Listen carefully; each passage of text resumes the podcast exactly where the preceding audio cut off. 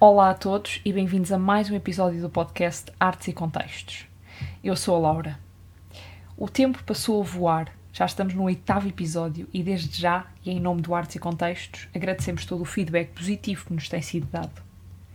No episódio passado, tratámos a segunda parte de Jazz, Origens e Influências e hoje vamos recuar até 2014 a um artigo original da autoria de Rui Freitas sobre o Dirty Old Bastard Charles Bukowski.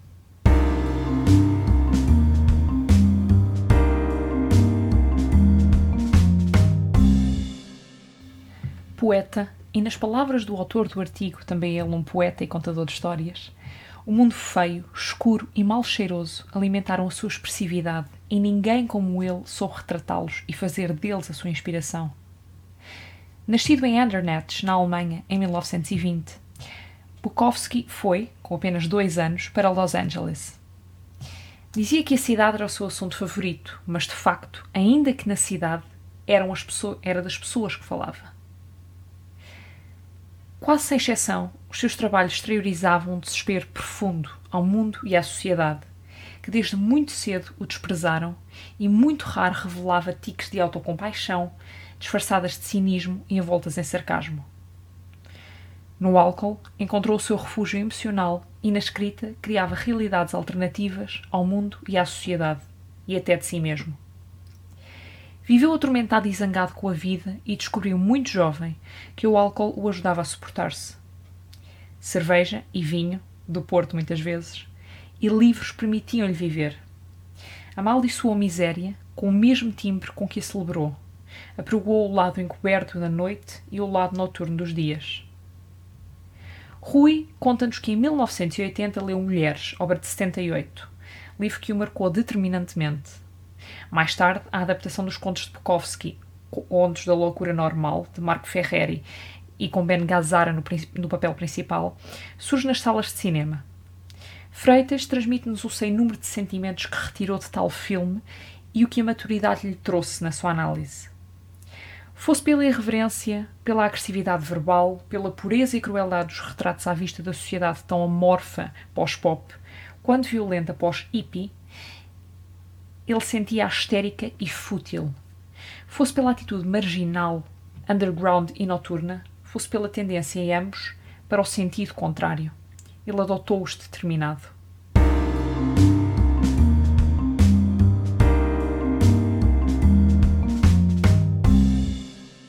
É interessante analisar que sabemos muito pouco da vida de Bukowski e podemos retirar algum sumo dos seus romances, poemas e contos, os quais, na sua maioria, são autobiográficos. Juntem-se alguns relatos avulsos de, entre outros, o seu editor John Martin e compomos a sua vida. Julgam alguns que até certo ponto Bukowski terá exagerado alguns relatos com o fito de manter e cultivar a imagem criada de Dirty Old Bastard, como ele se classificou. Mas era ele intrinsecamente machista, convictamente bêbado, muitas vezes violento e, sobretudo, profundamente sensível. Esta criação era forçosamente um ponto de escape para os seus problemas, traumas e desabafos, diretamente no papel, apesar de estar convicto do seu desprezo pela sociedade. Bukowski recusou-se a ser igual. O álcool foi a anestesia e o preço a pagar para viver na fossa, por vezes atolado, outras vezes muito perto disso. Da humanidade e trazer à superfície relatos tão cruéis como reais e alguns tão medonhos que chegam até a ter graça. A infância e a adolescência são dois polos de inspiração para a sua criação. Segundo ele, maltratado pelo pai, gozado e humilhado, encontrou o seu verdadeiro refúgio, a arma que sabia que podia usar e que dele se apoderava: o álcool. Tal como relata em Pão com Fiambre de 82, encontrei algo que vai ajudar-me durante muito tempo. Sofreu um problema grave de acne que lhe tomou e deformou o rosto e parte do corpo e que o levava com frequência ao hospital, onde suportava tratamentos dolorosos e que o afastavam da escola por alguns dias.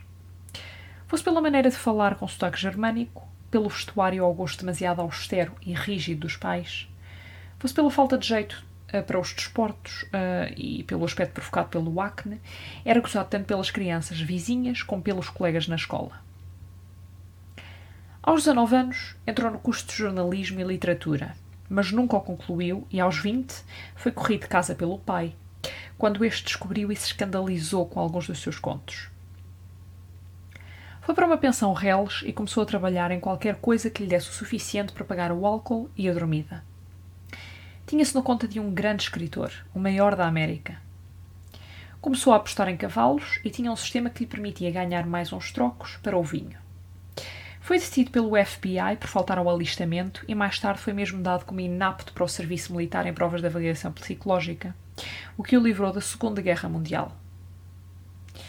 Acabou por ser decidido noutras ocasiões e no seu segundo romance, Factotum, de 75, relata a decadência, o constante estado de desemprego e a recusa por parte das editoras. Esta revolta era permanente a violência e o sentimento de apatia rodeavam-no, sem amor próprio, mas com a certeza de que era o melhor escritor dos Estados Unidos. O álcool é assunto sem fim na sua obra, como uma poderosa forma de atenuar, combater, liberar e transformar.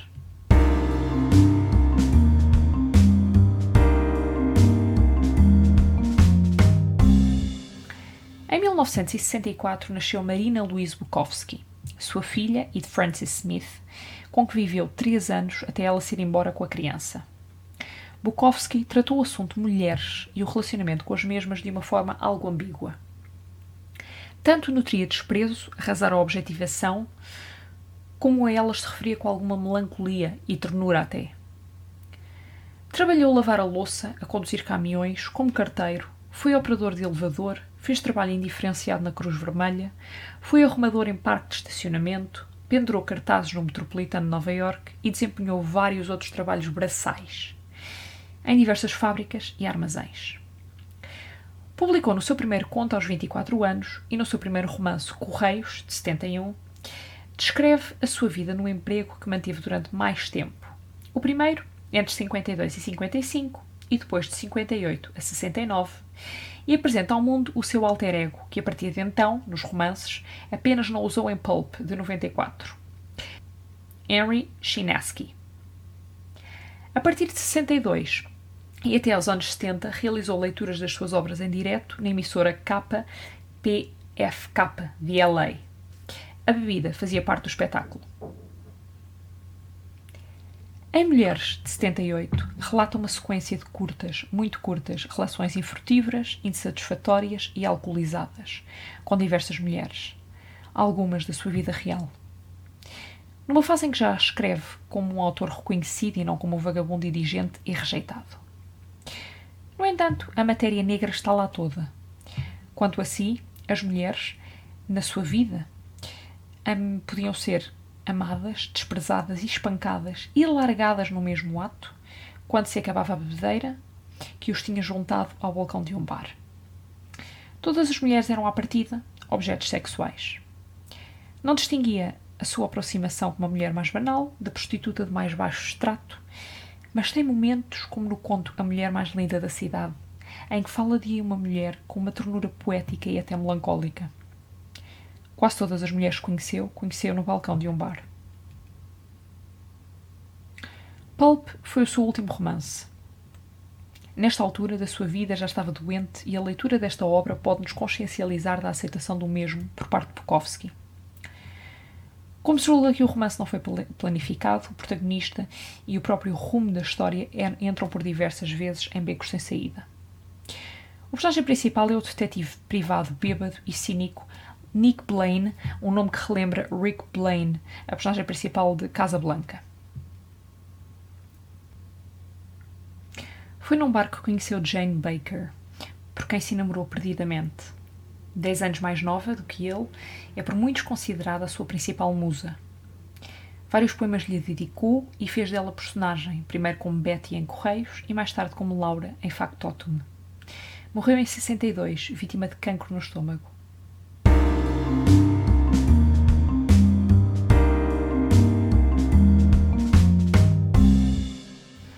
Ouve-se com alguma frequência quem o considera ligado à Beat Generation, Mas para além de Bukowski nunca se ter cruzado com os elementos deste movimento, quaisquer semelhanças são no mínimo forçadas, pelas circunstâncias dos primeiros partilharem com ele alguma libertinagem, a vadiagem patológica e a dependência dos aditivos.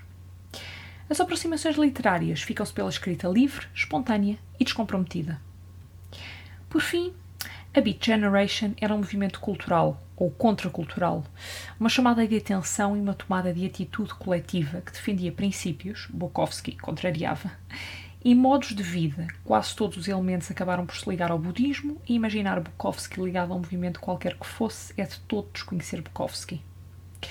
Se da Beat, obras como Tristeza de Kerouac ou Os Crocodilos cozeram nos seus tanques do mesmo Kerouac Poderiam imaginar-se como algo Bukowskiano, nada de Bukowski se integraria no movimento beat.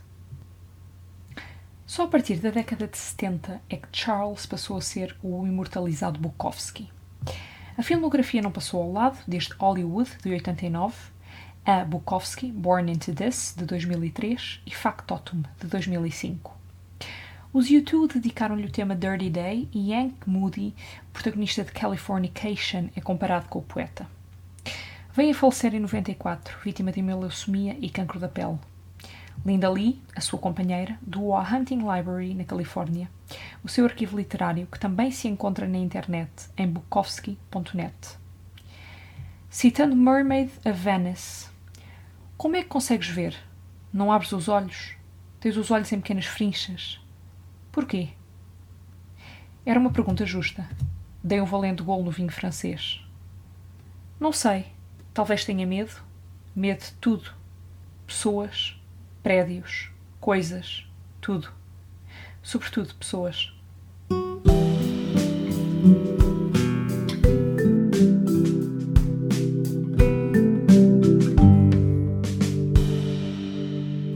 Este podcast está disponível de forma gratuita no Spotify, iTunes e YouTube e no website artesecontextos.pt. Obrigada por terem assistido a este episódio e subscrevam a nossa newsletter e sigam as nossas páginas de Instagram, Facebook e YouTube. E não se esqueçam, deixem a cultura entrar.